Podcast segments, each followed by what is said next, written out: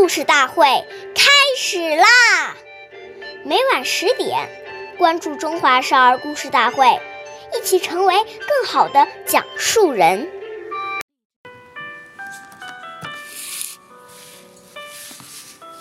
岁月易流逝，故事永流传，弘扬中华瑰宝，传承红色基因。我是中华少儿故事大会讲述人张恩惠，一起成为更好的讲述人。今天我给大家讲的故事是《故事大会》红色经典故事第十八集《农民的贴心人》。今天讲一个中央书记处书记。任弼时爷爷的故事。陕北山区缺医少药，是农民们最头痛的一件大事。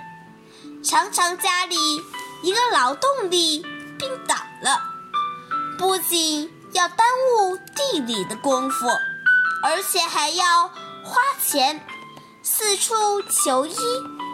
任弼时爷爷亲自安排。附近哪家有了病人，就一定要告诉中央机关的卫生队，切不可耽误。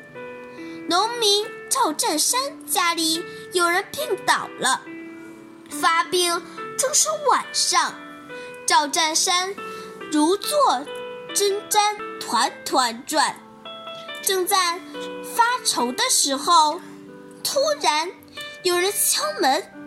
原来，炫碧石爷爷知道了他家有人生病了，亲自到卫生院叫医生过来给病人看病。任弼时爷爷交代卫生队，以后只要是农民来请医生，随喊即去。赵占山感动的泪水。夺眶而出，直念道：“弼时同志，弼时同志，你一直是我们农民的贴心人啊！”